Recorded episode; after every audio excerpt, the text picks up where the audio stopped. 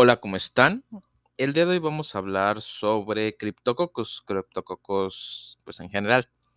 Eh, vamos a tener dos episodios aprox, este, o más tal vez más adelante, pero pues eh, con este, con estos dos próximos episodios vamos a hablar sobre las generalidades y vamos a tener uno más sobre las infecciones del sistema nervioso central que causa criptococos. Bueno, entonces, introducción. Criptococos es un hongo invasivo que causa criptococosis, una infección comúnmente asociada con individuos inmunosuprimidos, aunque es poco común en individuos sanos. Las dos especies de criptococos que se asocian comúnmente con infecciones en humanos son Cryptococcus neoformans y Cryptococcus gatti. El organismo prevalente eh, prevalece ampliamente en ciertas regiones del mundo. Sin embargo, las formas más comunes de exposición incluyen antecedentes de exposición al suelo o excrementos de aves, especialmente palomas. Ah, bueno, etiología. Las especies de eh, criptocócicas son hongos patógenos que son levaduras encapsuladas morfológicamente. La inmunosupresión es el principal mecanismo subyacente que interviene en la causa de la enfermedad criptocócica. Enfermedades como el SIDA, la diabetes, la enfermedad hepática crónica, la enfermedad renal crónica, el uso prolongado de esteroides y los pacientes que se someten a un trasplante de órganos se asocian comúnmente con el desarrollo de las enfermedades criptocócicas. Epidemiología. A nivel mundial, se informa aproximadamente de un millón de casos de criptococosis cada año, lo que resulta en aproximadamente 625 mil muertes. En los Estados Unidos, la incidencia de criptococosis se estima alrededor de 0.4 a 1.3 casos por cada 100.000 habitantes y de 2 a 7 casos por cada 100.000 habitantes en personas infectadas por el VIH y afectadas por el SIDA, con una tasa de letalidad de alrededor del 12%. La incidencia de infecciones criptocóxicas ha disminuido drásticamente en, los últimos dos, en las últimas dos décadas debido a los avances en la terapia antirretroviral. Cryptococcus neoformans generalmente se asocia con infecciones en pacientes inmunodeprimidos, mientras que Cryptococcus gatti se asocia con infecciones en pacientes inmunocompetentes. Fisiopatología. Los hongos criptococos se encuentran comúnmente en suelos contaminados por excrementos de pájaros y en madera en descomposición y también en, huecos de árboles. La cápsula del hongo comprende polisacáridos glucoronoxilomanano la cápsula del hongo comprende polisacáridos glucuronoxilomanano y glucuroxilomanano galactano, que son los principales factores que contribuyen a la virulencia del patógeno. La infección suele ocurrir por inhalación de esporas del medio ambiente. La infección inicial es mayoritariamente asintomática y está contenida en individuos sanos.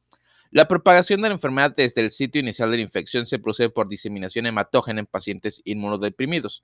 Otro mecanismo a través del cual se puede desarrollar la infección es la reactivación del organismo en el sitio inicial de la infección después de varios años cuando el paciente se ve inmunocomprometido. Histopatología. Son organismos intracelulares facultativos. Los hongos criptocóxicos existen en formas asexuales como levaduras y formas sexuales como telomorfos. Producen colonias mucoides blancas cuando se cultivan en una amplia variedad de agares. Las dos especies predominantes de criptococos se diferencian por las características de crecimiento en agar, canabanina, glicina, bromuro azul de metilo.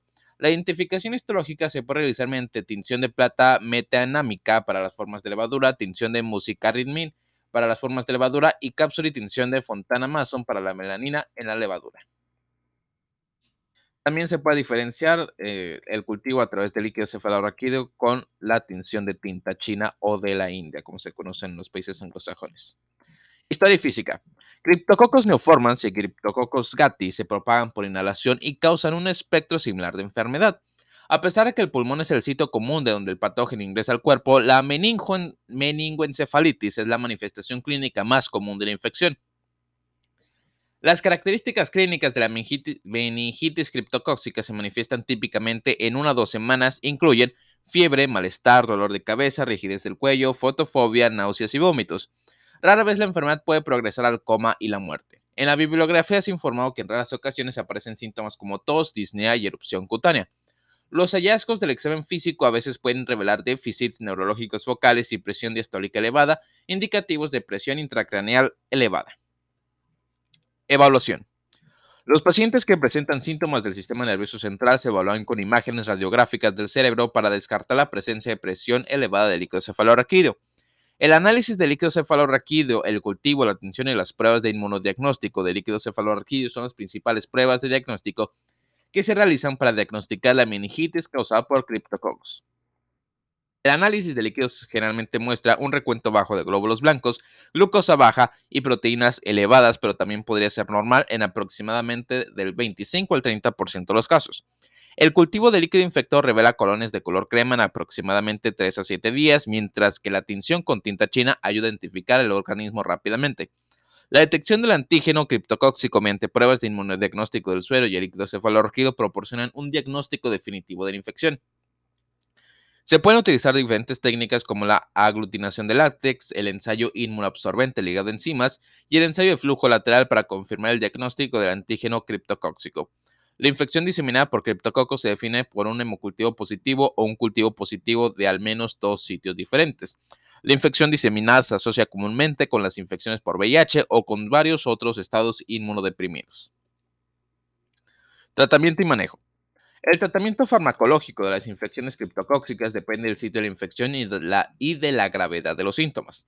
Dadas las directrices de la ITSA de 2010, los pacientes no inmunosuprimidos con sospecha de tener infección pulmonar criptocóxica con síntomas leves a moderados pueden tratarse con fluconazol a una dosis de 400 miligramos al día durante 6 a 12 meses. Esta es también la recomendación de tratamiento para la criptococosis no meningia y no pulmonar en pacientes en los que se descartó enfermedad del sistema nervioso central. En pacientes no inmunodeprimidos se debe considerar una punción lumbar para descartar la afectación asintomática del sistema nervioso central, pero las guías establecen que puede evitar una punción lumbar en pacientes inmunocompetentes y asintomáticos sin síntomas del sistema nervioso central. El manejo de la criptococosis del sistema nervioso central y en huéspedes inmunodeprimidos implica el tratamiento dirigido al patógeno fúngico, la reducción de la presión intracranial y la improvisación del estado eh, y la improvisación del estado inmunológico del paciente. La terapia antifúngica que se dirige a criptococos comprende la fase de inducción, consolidación y mantenimiento. La anfotericina B y la flucitocina, por una duración mínima de dos semanas, eh, son terapias antifúngicas recomendadas que se utilizan para la fase de inducción y el fluconazol por una terapia de 8 semanas es el fármaco recomendado para la fase de consolidación de la terapia. Las opciones de medicación suelen ser similares en pacientes con VIH, pacientes con trasplante de órganos y pacientes que padecen otras afecciones que causan inmunosupresión. Después de dos semanas de terapia de inducción, se recomienda repetir el examen de líquido cefalorraquídeo y la duración de la terapia de inducción se puede extender más si los cultivos siguen siendo positivos. Se recomienda la terapia de mantenimiento con fluconazol después de ocho semanas de las fases de inducción y consolidación y la duración de la fase de mantenimiento es generalmente por un periodo de un año. La terapia de mantenimiento se puede suspender si el paciente alcanza un estado inmunológico saludable clínicamente correlacionado con un recuento de células CD4 de más de 100 células por microlitro. Monitorear la presión intracraneal y mantenerla bajo control juega un papel importante en la reducción de la mortalidad asociada con la meningitis criptocóxica.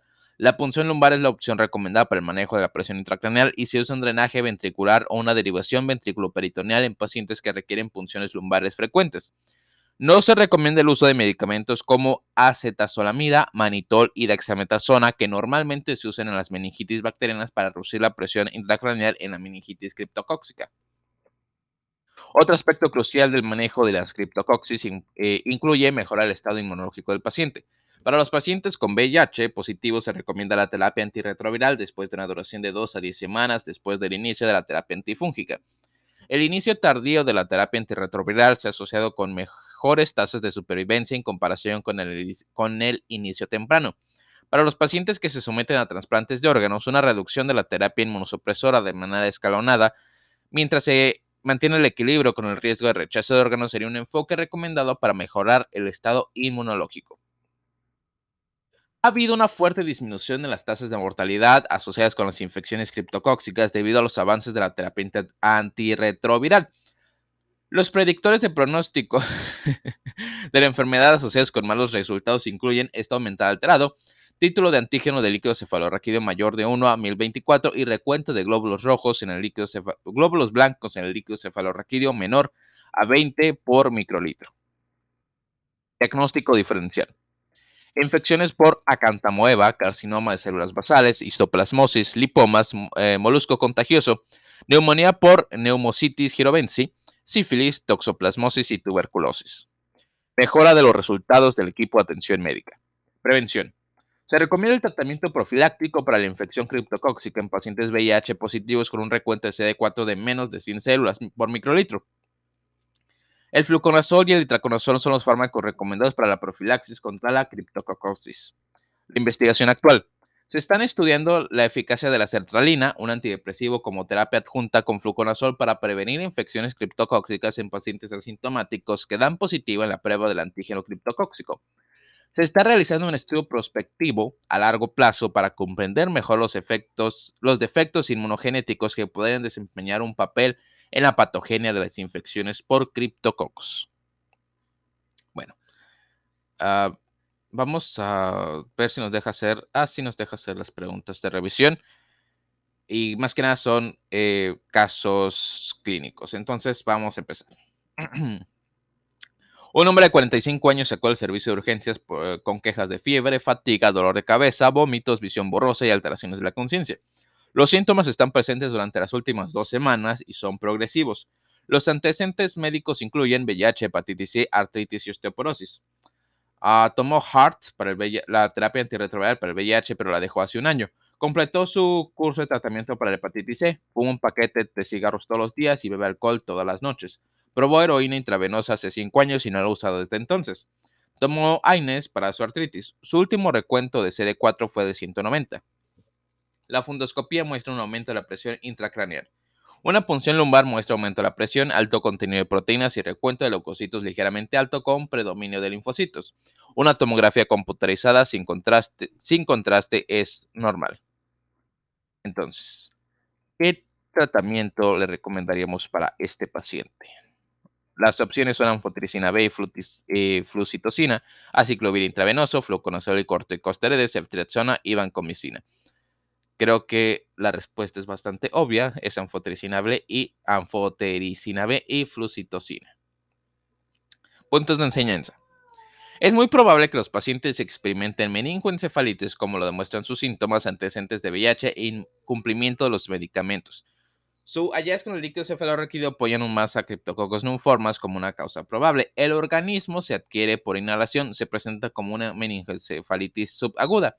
El organismo tiene resultado positivo en la atención de tinta china. La anfotericina B y la flucitocina se utilizan como terapia de inducción durante las primeras dos semanas. Esta combinación ha demostrado ser la medida más eficaz para la eliminación de la infección. El fluconazol se usa como terapia de mantenimiento durante un año más. La terapia antirretroviral generalmente se inicia al menos dos semanas después de la terapia de inducción. Criptococos puede causar neumonía, nódulos pulmonares o lesiones tumorales mal definidas. La presentación clínica de la meningitis puede incluir dolor de cabeza, convulsiones, confusión y problemas para caminar. Después de los abscesos pulmonares y cerebrales, el criptococo también puede afectar la, piel, dando lugar a nódulos, úlceras y lesiones de vasculitis.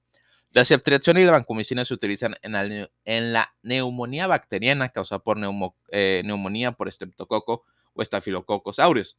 El aciclovir intravenoso se usa en encefalitis por herpes simple, eh, que muestran densidades eh, temporales en la tomografía computarizada. No se recomiendan los corticosteroides. Vamos con la siguiente pregunta. All right. Ok. Un hombre de 35 años se somete a una toracotomía por una masa pulmonar. Tiene antecedentes de diabetes mellitus tipo 2 y tiene antecedentes de tabaquismo de 12 paquetes al año. Las secciones congeladas de la masa pulmonar revelan criptococos. ¿Cuál es el siguiente paso más apropiado en el manejo de este paciente? 1. Iniciar la terapia inmediata con antibióticos. 2. Mantener el aislamiento respiratorio. 3. Obtener líquido cefalorraquídeo. Y 4. Medir el recuento de los CD4. Y la respuesta más obvia es obtener líquido cefalorraquídeo. ¿Por qué? Criptococos es una infección oportunista y tiene una gran afinidad por el sistema nervioso central. Es obligatorio tomar una muestra de líquido cefalorraquídeo en cualquier paciente con una biopsia pulmonar positiva. Debe iniciarse una combinación de flucitocina y anfotericina B. Se estima que casi el 10% de los pacientes con VIH tienen meningitis por Cryptococcus forma. Casi el 60% muere a causa de ellas. Ok, entonces creo que son todas las preguntas. Y eso sería todo. Muchas gracias por escucharnos.